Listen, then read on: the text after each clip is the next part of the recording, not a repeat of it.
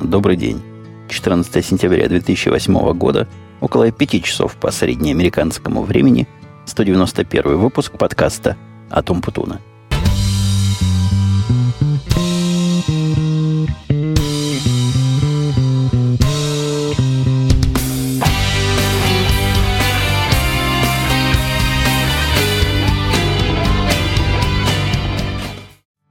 пару минут назад сказал я себе в Твиттере сам себе и всем тем, кто на него подписан.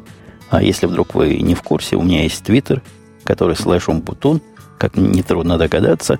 Так вот, сказал я там, не записать ли мне ауткастик. Сказано, сделано, и решил я его записать, хотя на самом деле решил-то я его записать несколько раньше, когда отвозил свою семью в магазин, вот этот ближайший большой магазин, который посреди степи в поле находится – а ждать их около часу здесь. Ну, хорошее дело совместить приятное с полезным. Наверное, приятная будет запись подкаста, а полезное ожидание, чтобы их забрать обратно. Не смог я в свой обычный день выйти при всем своем желании и при всем своем стремлении придерживаться этого графика неукоснительно. Был у меня в четверг зубной доктор, причем такой доктор, который только по четвергам бывает. Я в среду как-то не догадался все-таки в среду записать и решил, что в четверг может быть, и получится. Я слишком хорошо думал о своих возможностях, несмотря на то, что доктор был в час, после него я, ну, до конца дня уж точно внятно и вменяемо разговаривать не мог. Что-что, а наркоза не жалеют, и когда он отходит, какие-то ощущения не самых приятных, прямо скажем. В Твиттере мне задали, в принципе, резонный вопрос, не часто ли я стал к этому доктору ездить. Но, во всяком случае, я время от времени эти поездки вам описываю, и не все поездки – нет, я не стал часто ездить, это все один и тот же проект.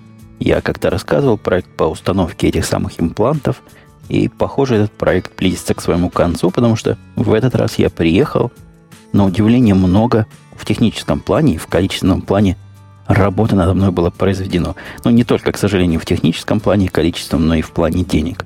Это удовольствие мне обошлось в 3,5 тысячи примерно, что как-то, конечно, много – и, ну, мы уже привыкли к тому, что зубные процедуры стоят денег немалых, но вот здесь три с половиной тысячи за раз все-таки какой-то перегиб.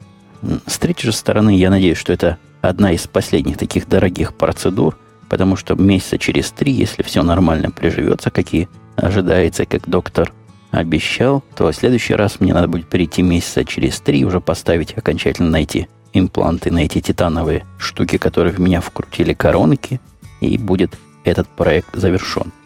Надо сказать, что технология установки этих имплантов, она с одной стороны сложная, а с другой стороны, видимо, не очень хай-технически продвинутая. То есть сделал он там много во мне чего, и совершенно явно сверлил какими-то тонкими дрелями мне челюсть, а потом туда вкручивал прибором, который напоминает, ну, наверное, такой ключ, только в маленьком масштабе, которым колеса прикручивают с такой длинной ручкой, и, видимо, там на конце хватало для этих стержней. И было видно, как он его крутит до определенного усилия, вот смотрит. Ну, точно так же, как вкручиваешь шурупы, например, в дерево. Дальше идет, не идет, еще немножко подкрутил. А все это он делал у меня, в меня. Слухи о том, что установка имплантов и дальнейшее их вживание, особенно в первые дни, эта процедура очень болезненная, я могу опровергнуть. Никаких болезненных ощущений, ну, за исключением отхождения от наркоза я не испытывал, в процессе не чувствовал вообще ничего. То есть то, что он там делал, когда он этот корень вырвал, который он вырывал, когда он начал вкручивать, мог только догадываться. Глаза я там прикрывал, чтобы не особо смотреть, что там во мне делают. Как-то процедура, согласитесь, не из самых любопытных. И моей любознательности не хватило на то, чтобы все это дело как следует отсмотреть. Но завершил он это дело за час. Мне через неделю-две прийти показаться, посмотреть, как там вживание это идет – и если все в порядке, буду в следующий раз через месяц, а потом через три на окончательную и решительную процедуру. Вот, пожалуй, на этом зубную тему я завершу, но я думаю, вы поняли, почему я не вышел вовремя. А в пятницу, почему я не вышел, это тоже хороший вопрос. В пятницу был... В пятницу или в субботу, по-моему, в пятницу был день программиста, по этому поводу я поехал неочередным образом на работу, поздравил своих орлов. Все-таки профессиональный праздник, надо как-то отмечать. До сих пор жалею, что не повел их в ресторан, как-то не догадался. Я вполне мог бы списать потом эти деньги с рабочей карточки, и прошло бы отлично, я уверен. Я не так часто их вожу по ресторанам, и даже несколько работников, которые я в свое время взял на работу, а официально после каждого работника можешь повести всех, кого хочешь в ресторан. Считается такой серьезный праздник для всех. Так вот, у меня два из работников еще своего ресторана не получили. То есть я могу в любое время повести всех пару раз в любой ресторан по своему вкусу и выбору. Приурочу к какому-то другому событию, например, к релизу версии, хотя релизы версии тоже можно официально таким образом праздновать. Ну, не знаю, придумаю, как их окучить, эти неиспользованные походы, и обязательно куда-нибудь своих орлов поведу. Раз уж я стою под магазином, хочу поделиться с вами одной маленькой магазинной темой, даже удивительным таким бизнесом. То есть бизнесом по сбору 5 долларов. Нашелся способ заработать несколько раз по 5 долларов в магазине, не делая решительно ничего, а всего лишь предоставляя информацию о себе любимом. Мне с удивлением в этом жена рассказала. Она была в каком-то большом супермаркете, даже не супермаркете, а я пытаюсь понять, как это называется. Наверное, есть какое-то русское название для этих огромных молов. Ну, набор магазинов, которые километры и километры тянутся, ты выходишь из одного, переходишь в другой, и они все либо под общей крышей, либо в каком-то внешнем комплексе бывают. Я уверен, мои слушатели столичные знают, о чем я говорю, но, наверное, не столичные тоже могут себе вполне представить такие огромные торговые площади. Так вот, там какое-то новое поветрие завелось. У входа в магазинчики, в магазины и в магазинище массово стоят люди, чуть ли не у каждого. И на входе и выходе пристают к тебе желанием либо подписать на кредитную карточку, но это известный трюк, во всех сетях пытаются на свою карточку подсадить. Мы по глупости, я уже как-то об этом рассказывал, две взяли или от них отбились. А отбились потому, что у магазинов этих, в отличие от нормальных карточек, как-то плохо со всем остальным. То есть плохо с оплатой. Необходимо платить чеком, я чеки вечно вовремя посылать забываю, они начинают связываться. Ну, вообще нехорошее это дело, задерживать платежи по карточкам. Толку же этих карточек совсем мало – ну вот, например, если вы покупаете на 100 долларов, то, по-моему, раз в месяц они дают вам из-за того, что вы покупаете при помощи их карточки, 5% скидку. Примерно вот такой порядок экономии, что, согласитесь, довольно смехотворно. Так вот, жена моя отказывалась категорически, потому что велено ей не брать больше карточек а от этих подписок. Но тут ей дают другой вопрос. Говорит, не хотите ли вы получить 5 долларов, если скажете ваш имейл? То есть просто надо сказать свой имейл, они тебя включат в свой список рассылки и сразу же начислят тебе 5 долларов. Ну, конечно, не в виде денег, не в виде бумажной или набора монет, а в виде такого купона, который можно в этом же магазине отоварить. Она говорила, что даже в одном магазине предлагали за email 10 долларов, она тоже, как партизан, молчала и никому не рассказывала свою почту. Хотя, на мой взгляд, в этой ситуации вполне можно было немножко денег заработать. Я бы ей открыл новый email, еще не засвеченный, в этих магазинах. Если я дальше в сторону засветки иду, хочу для тех, кто вдруг еще не в курсе, рассказать, что на сервисе FriendFit я завел такой, то, что у них называется Room, то есть набор, э, набор подписок, куда объединил подкасты, которые у меня находятся в списке правильных. По-моему, никого из правильных подкастов я там не забыл, никого не обидел. Это чисто технический такой трюк, который позволяет комбинировать их всех вместе. Раньше я для этого использовал ленту то ли друзей, то ли каких-то любимых лент на Арподе есть особая для этого терминология, но многие подкасты, как мы с вами уже и в прошлый раз обсуждали, уходят с публичных терминалов, приходят на свои, поэтому Арпод больше концентратором таким являться не может. Я ссылочку на этот фит правильных подкастов комбинированный дам. Если хотите, можете подписаться на те же подкасты, на которые я подписан. Вчера после записи подкаста «Радио Ти», которое происходило, как обычно, в 2 часа по моему времени, в 23 часа по московскому времени, и выкладывание подкаста где-то вечером, я обратил внимание о том, что мой .Mac аккаунт перестал синхронизировать главное. Главное для меня это программка, которая по-русски называется «Один пароль», One Password, если по, по местному. Программа для меня абсолютно незаменимая, потому что при помощи этой штучки я запоминаю все пароли, и для каждого нового сервиса, куда я хоть когда-то забреду, генерирую новые пароли. Строгие, такие серьезные, которые ну, не то, что не взломать. Конечно, любой пароль можно при желании взломать, но сложно взламывать. И, наверное, эта затея себя никак не окупит. С другой же стороны, смысла взламывать пароль на какой-то левый сервис маловато, потому что пароль явно такой случайный, и с ним уже никакой другой мой сервис открыть и проникнуть туда не будет никакой возможности. Я так представляю, что техническая часть моей аудитории прекрасно понимает необходимость использования множества паролей, чтобы в одном месте все яблоки или все яйца не хранить. В общем, ничего не хранить в одном месте, и чтобы дискредитация одного места не привела к массовому обрушению всего вашего защитного механизма. Так вот, очевидно, если у вас паролей много, хранить их где-то надо, в каком-то хорошем надежном месте, которому вы делаете надежные бэкапы, потому что, ну, потому что так. Потому что потеря этих паролей, а у меня их около трех сотен разных, она чревата. Я в этом смысле параноидален, храню их во многих местах, на флешке. Они идут у меня и в бэкапы в автоматические. И что самое приятное в практическом плане – из-за того, что компьютеров у меня много, пароли эти, они автоматически синхронизируются между всеми компьютерами. То есть, добавив я сервис новый на своем ноутбуке, он автоматически оказывается и на моем большом компьютере. И вот эта штука перестала вчера работать. Скорее всего, она перестала работать раньше, чем вчера, но вчера я обратил внимание, что на одном компьютере пароли, которые я набирал на другом, вообще никак не записались. И я не мог сходу в сервис зайти, начал разбираться, обнаружил совершенно страшные проблемы с этой синхронизацией .Mac аккаунта. .Mac аккаунт, если вы вдруг не в курсе, а вы вполне можете быть не в курсе, то, что сейчас называется Mobile.me, это такая платная услуга такая, которая стоит 100 долларов в год и предоставляет вам целую кучу, в принципе, сомнительной и порой нужной, ну или скорее нужного сервиса, или сервисов даже – Единственное, из которых я использую активно, это вот синхронизация нескольких компьютеров между собой.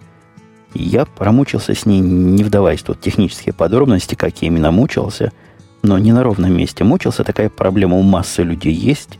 Производил дичайшие танцы с бубнами. Эту синхронизацию пытался починить любым образом. В конце концов смог все это сделать не без помощи службы поддержки этой программы – но позиция этой службы поддержки меня немножко удивила. Они говорят, да, это есть такая проблема, проблема не наша, хотя как-то трудно поверить, что проблема совсем с ними не связана. Все остальные программы у меня синхронизируются прекрасно, и вот только их программа отказывается переносить свои закладки и свои букмарки, свои пароли, в общем, все свои данные. А они упорно утверждают, проблема не наша, и то, что мы рекомендуем сделать в этом случае, отписаться вообще от этой синхронизации и подписаться на нашу – подписаться на вашу, так подписаться на вашу. Мне, собственно, не особо разница есть, кем эти пароли переносить, если они переносятся достаточно секретно с компьютера на компьютер, а оказалось, на их подписаться можно исключительно теоретически. Практической подписки нет, а есть бета-сервис, в котором можно оставить свои координаты, и когда они выйдут из стадии тестирования, они с вами свяжутся. Я, конечно, подписался на эту будущую версию, но согласитесь, говорить заказчику «пойди на наш сервис и отпишись от этого», когда вашего сервиса еще нет, как-то немножко преждевременно и даже немножко странно. Но если пойдя по этой связке странного, я опять установил свой. Это уже не рекорд, у меня уже было их больше, но просто часами в руках установил замечательный показатель четырехчасового совещания. Это было на самом деле одно совещание – то есть в этом совещании 4 часа со мной участвовал какой-то постоянный состав собеседников, а какой-то состав менялся. В отличие от прошлых моих рассказов, где я говорил, можно как-то отключить сознание и пытаться делать что-то в бэкграунде, в этих совещаниях я был главным говорителем, одним из главных говорителей, и как-то мозг отключать мне не получалось. В результате это совещание практически покрыло весь мой рабочий день, потому что после него вышел я уже настолько утомленный, изможденный, что ничего производительного написать не мог. Мог только какие-то простые технические вещи делать, какие-то простые проблемы решать, но ничего такого конструктивно-творческого уже сделать никак не мог. Что удивительно, в параллель с этими совещаниями, которые же мой начальник заводит, он пытается меня всячески охранить от других совещаний. У него какая-то есть такая точка зрения, что там, где мы с ним общаемся, это работе не мешает – а вот когда мне звонят люди из других мест, вот это да, вот против этих надо бороться, и тут он мне помогает бороться.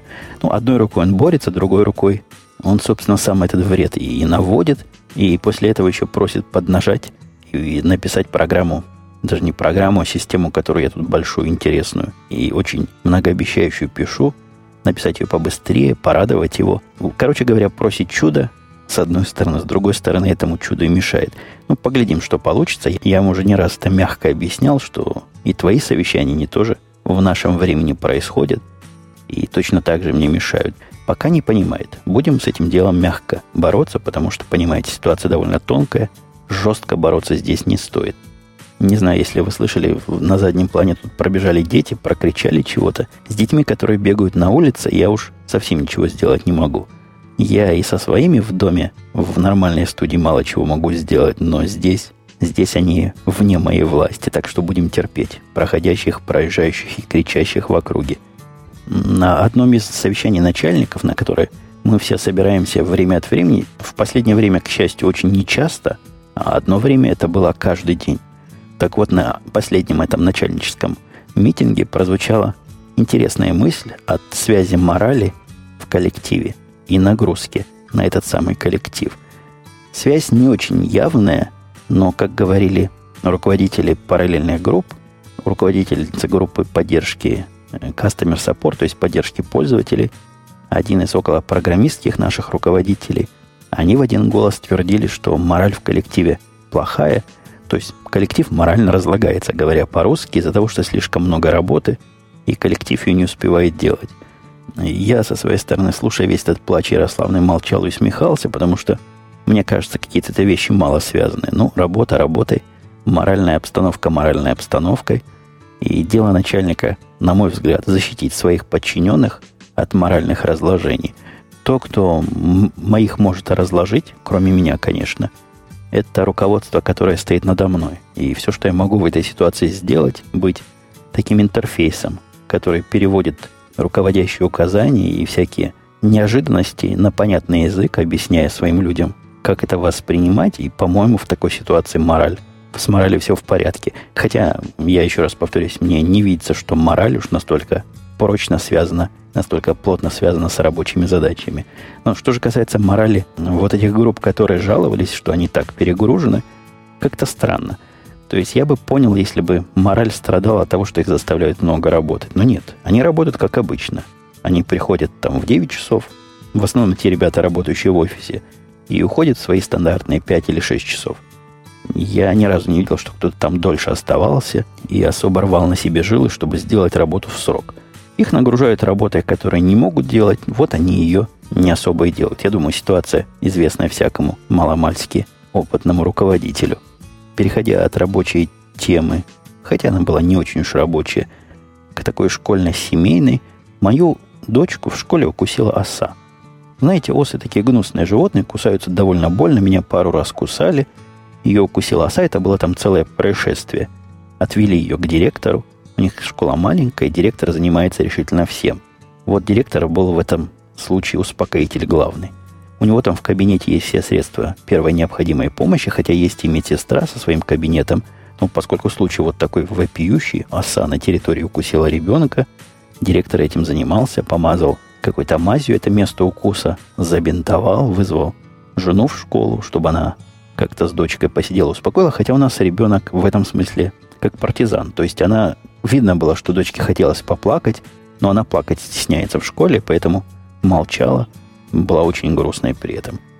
Что мою жену поразило в этой процедуре лечения, то что у, чуть не сказал у доктора, что у директора все эти средства обработки укусов и обработки порезов, они все одноразовые.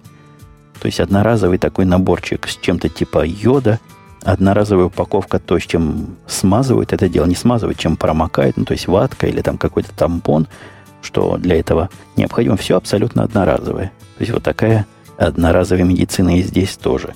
И если про зверей говорить дальше, то звери вокруг нас.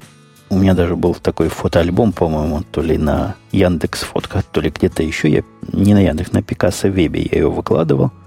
Называл «Звери вокруг нас». Так вот, звери вокруг нас абсолютно оборзели – и распустились, позволяют себе лишнее и многое.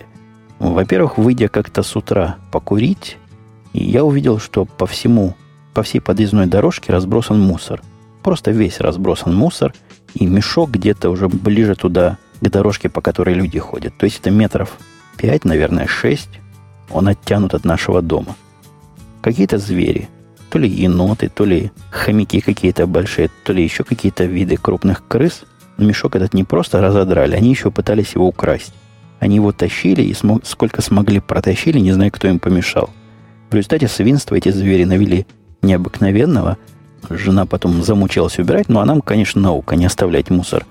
На улице, даже в пакете в таком, там не пакет был, что вы представили, это был мешок. Мешок, наверное, килограмм 20, мешок большой для мусора. Мы его на улицу потому и выставили, что с утра должна была приехать мусорная машина, чтобы его туда-сюда из контейнера в машину не таскать, решили так оставить и до машины потом дотащить. Ошибка была. Ошибка резидента, и звери нам не дали спокойно эту ситуацию оптимизировать. Но тут-то ладно, тут наша ошибка, я еще могу понять, как дальше с этим бороться. Просто не выставлять мусор, а класть его в специальный контейнер.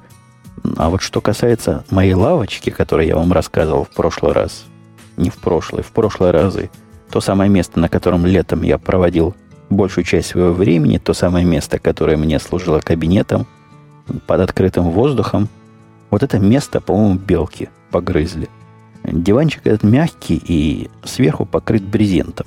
Плотным таким брезентом, ну или тканью, которая очень напоминает по плотности брезент. Она непромокаемая, то есть вполне уличный такой набор. Он там стоит под дождем, под снегом, ничего ему не будет. Вот против белок он не защищен оказался. Они подрали его с одного места и повытаскивали то, что там внутри мягкое находится, поролон с каким-то утеплителем, с каким-то уплотнителем. Все это они повытаскивали. Мы подозреваем для постройки своих зимних гнезд. Нашли новый источник. Саму качалку, лавку эту они утащить не смогли. Тут, конечно, много белок надо, чтобы такую железную дуру куда украсть. Но в результате пришлось снять все эти мягкие покрытия и отнести их в подвал до лета. Может быть, летом. Скорее всего, летом им это утепление не понадобится. Говоря выше о рабочих темах, я забыл еще одним процентным удивлением с вами поделиться, слушателям, которые новые Возможно, мои процентные истории никакого колокольчика в голове не зазвенят, но для тех, кто это слышит давно, вы знаете мое удивление по поводу специфического отношения окружающих меня людей к процентам. Я сталкиваюсь с ситуацией, что многие программисты и многие руководители, да вообще многие обычные люди как-то плохо понимают, что такое проценты и что, собственно, такое или иное количество процентов означает. Я на эту тему уже как-то не раз высказывался – подозревал, что это проблемы либо в образовании, либо в видении мира, либо в использовании неметрической системы вокруг меня тут, а проценты они, трудно сказать, насколько они метрические. Но, тем не менее, проценты на прошлой неделе нанесли еще один удар, который чуть скандалом не завершился. Реальным рабочим скандалом.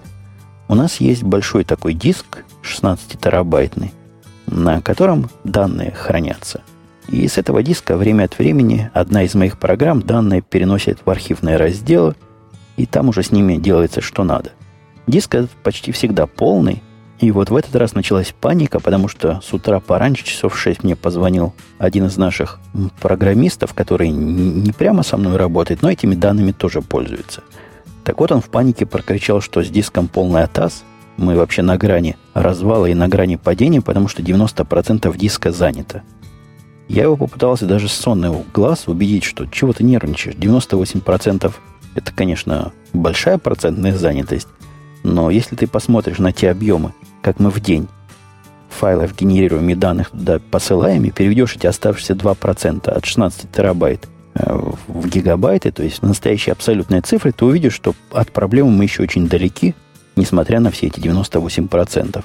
Никак не понимает, он знает, что 98% это много – и поразительную вещь он мне сказал, что 90% это много в любом случае. Неважно даже от чего ты эти 98% берешь. Вот такой у него особый взгляд на проценты. А скандал же получился от того, что я с утра был не очень корректен. Ну, то есть не пытался сглаживать свои высказывания и заявил, что ему стоило до того, как меня будить, посмотреть, сколько не в процентах там осталось, а в мегабайтах и гигабайтах. Он даже обиделся, хотя потом позвонил мне и даже сам просил прощения – за то, что потревожил меня по всякой ерунде. Он, по-моему, так и не понял, что за ерунда такая, и почему в этом случае 98% это не так много, как обычно, но поверил мне на слово и больше мне этими процентами голову не морочил. В вчерашнем подкасте, который Радио Ти был, который я уже упоминал сегодня, Я, по-моему, там я тоже упоминал эту читалку. И совершенно точно я упоминал эту читалку себя в Твиттере. Упоминал же ее неправильно назвавши. Я говорю о том, что в последнее время возникла у меня необходимость пойти по советам коллеги Бобук, который не раз мне говорил, насколько хорошо книжки читать на айфоне. Я не особый любитель читать книжки на таких мелких экранах. Вы, наверное, в курсе, что я обладал в свое время и Sony PRS 500, и сейчас 505. И, в общем, устройством этим до последнего времени был вполне доволен, но возникли сложности различные. Сложность номер один, что 505 какой-то медленный. У меня впечатление создается, что то ли это мой экземпляр такой, то ли я его как-то при перепрошивке на русский язык поломал, но новые книжки с карточки он загружает чудовищно медленно. Иногда минут 5, иногда минут 10. А чтение книг это для меня такое удовольствие, которое происходит в свободное время, и к которому я не хотел бы особо подготавливаться. То есть захотелось мне почитать книжку. Скачал из интернета, закинул на карточку и вперед читать. Здесь же вперед читать не получается. Надо все это произвести, а потом подождать. Пока дождешься появления там текста и возможности его почитать, полистать, все уже, и все желание пропало. Ну, допустим, с этой проблемой я кое-как справился, закидывая книжки не на карточку, а прямо в память. В этом случае они работали гораздо быстрее. Вторая проблема, которую я долго отказывался считать проблемой, это отсутствие подсветки. В последнее время она стала просто ребром. Жена моя категорически отказывается засыпать под цвет лампы, любой лампы, ей любая лампа мешает, а читать я могу только в последнее время, в последние недели. У меня время только поздно вечером. Вот лежа в постели, очень хотелось бы что-то почитать. Клоню я таким образом к тому, что понадобилось мне устройство с подсветкой. Почему для этого не использовать iPhone, решил я. Э, решил, пошел посмотреть на все программы, которые мог найти в Application Store. Я сразу скажу от тех, кто будут мне советовать какие-то специальные программы для хакнутых айфонов. Нет, мне интересовали программы для законного айфона, потому что мой не хакнутый ни разу, и только законные программы, ну такие честные программы я могу у себя поставить. Перепробовал решительно все на свете, что там нашел, все оно какое-то странное. Либо требует подготавливать книжки особым образом, каким-то неочевидным, непонятным, и в конце концов результат можно было в одной из этих программ прочесть, но выглядел он ужасающе.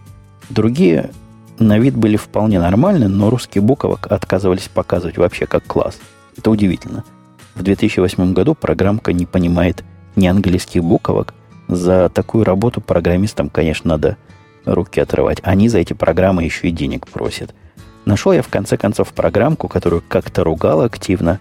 Называется Bookshelf. Вот как слышится, так и пишется. Сможете ее найти по этому названию. Она представляет собой как часть для компьютера. Компьютер может быть любой, и Windows, и, и Mac. И, собственно, программка для, для iPhone или iPod Touch. Знаете, она вполне рабочая. На первый взгляд она работает вообще, на второй взгляд работает процентов на 70. В ней есть очень гнусные и очень раздражающие баги, то есть ошибки, но тем не менее с основной своей функцией читать она справляется – Ошибки действительно гнусные, недоработки там серьезные. Я надеюсь, автор когда-то это дело допишет. Я автор уже и письмо написал, предложил свою помощь в доработке этой программы. Но, тем не менее, если вы ищете, с чего бы почитать на вашем айфоне, и вы в такой же ситуации, как и я, что только из App Store можете ставить, обратите внимание на Bookshelf. Это явный претендент на правильную читалку. Очень сырой пока, такая ранняя бета, но, тем не менее, можно ее вполне попробовать. Ну, еще одно напоминание, если вдруг вы не ходите на сайт podcast.com.com, я вам доведу до сведения, что там появился музыкальный выпуск, номер третий, объединяющий в себя под сейф музыку, которая у меня выходила после подкастов, которая звучит обычно. Там штук 15-20 всяких аудиопроизведений собраны вместе.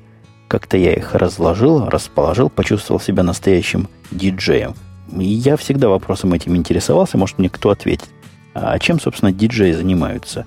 Я как-то этот вопрос подымал в Янке после пьянки, мы пытались с коллегой Димой это дело обсудить и понять, но мало информации. Может быть, меня кто из диджеев слушает и может объяснить, а что, собственно, за работа такая диджейская? Я имею в виду то, что они миксы делают.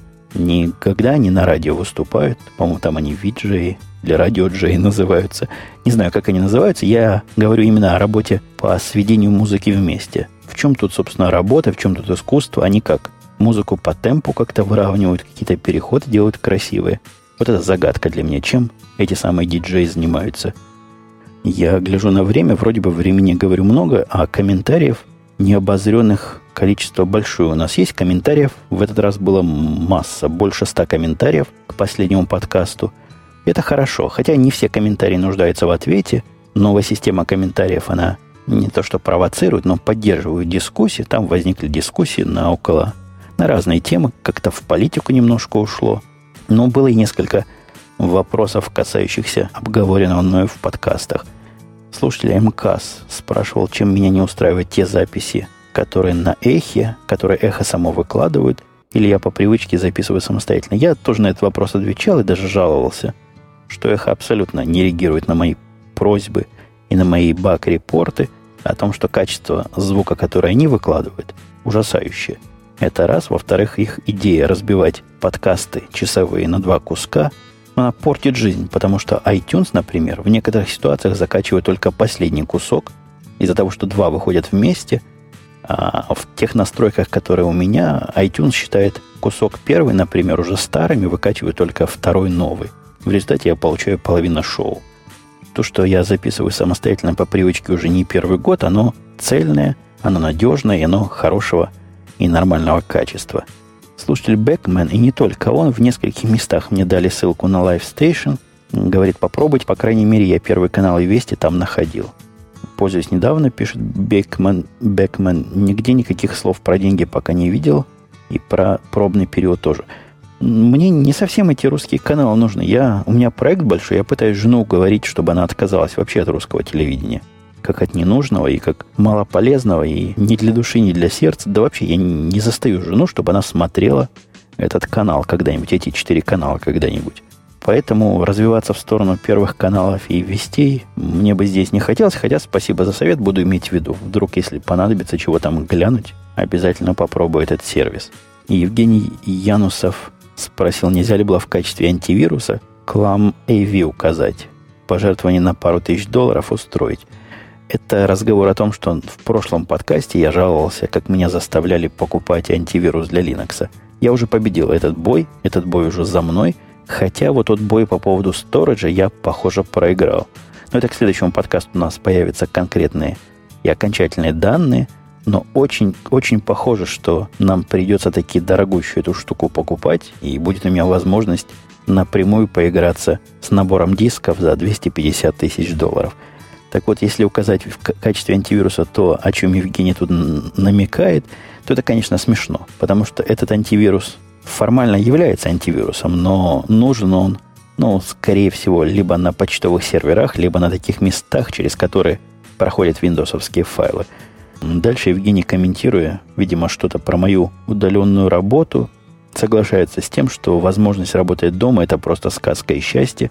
Полностью согласен – центр Сиднея, где квартируют офисы практически всех пристойных IT-компаний, заехать целый день на машине невозможно.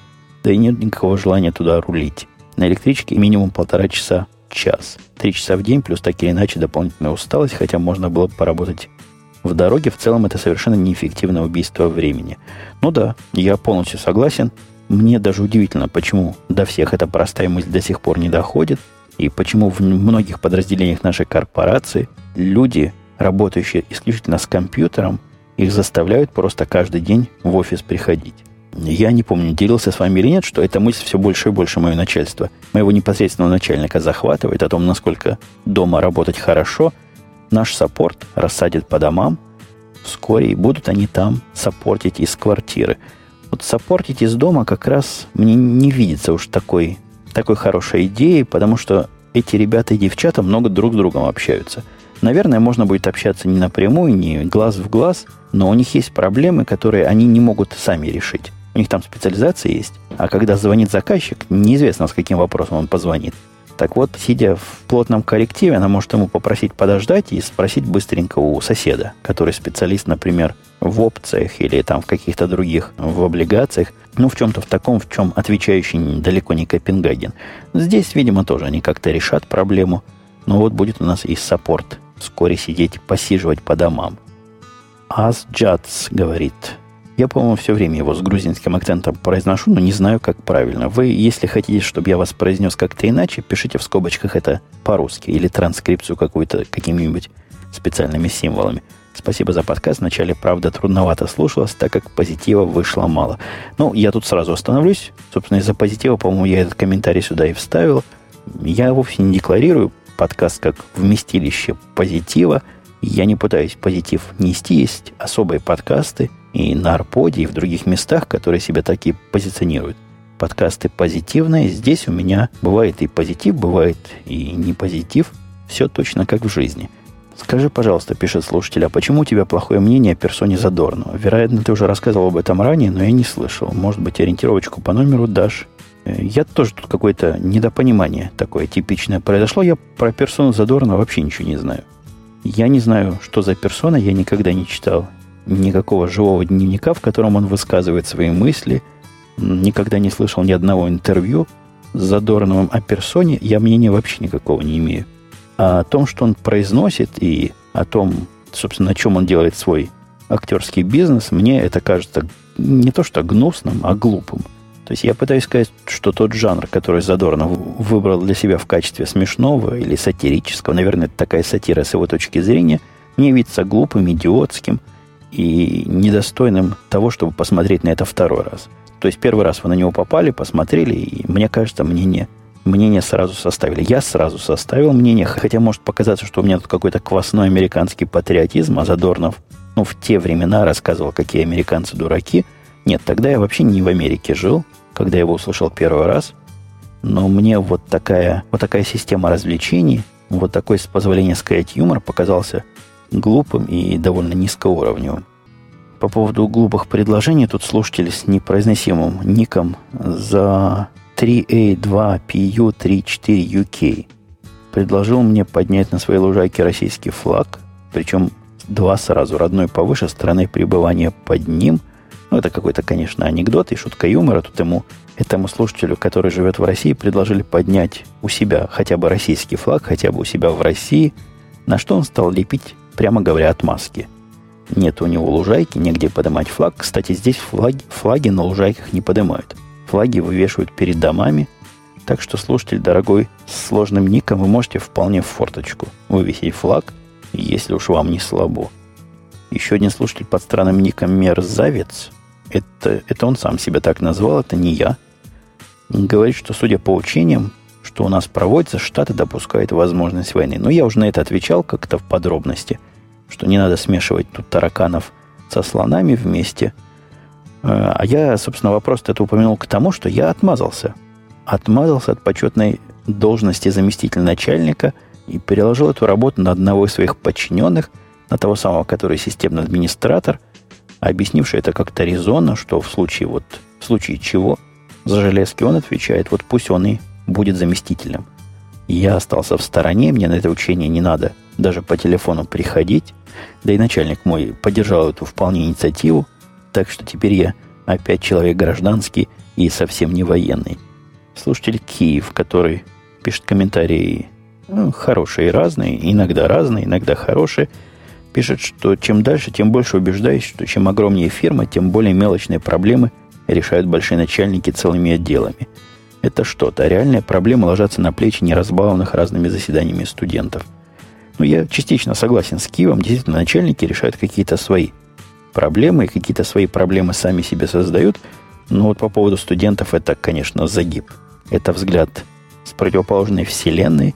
У меня студенты ничего не решают, никакая работа на них не кладется, не, не наваливается. Работают специалисты. По-моему, так и должно быть. Начальство занимается совещаниями. Это, собственно, то, чего начальство и делает, а специалисты решают реальные проблемы. Но специалисты, а вовсе не студенты – ну вот, пожалуй, этим ответом Киеву я сегодняшний выпуск завершу. Вроде бы времени я несколько переговорил, хотя посмотрим, что останется после монтажа. Может, я целыми кусками какие-то неудачные высказывания пообрезаю. Сегодня не очень у меня легко выходило из меня слова. Все-таки перерывы большие в подкастах делать не стоит. Теряешь уверенность, теряешь какую-то практику. Надеюсь, я в следующий раз выйду вовремя, то есть в среду, в четверг. Наверное, все-таки в четверг, скорее, чем в среду, чтобы хоть какой-то срок прошел, хоть какие-то темы произошли, какие-то вопросы с вашей стороны накопились. Все, пока до следующей недели. Услышимся.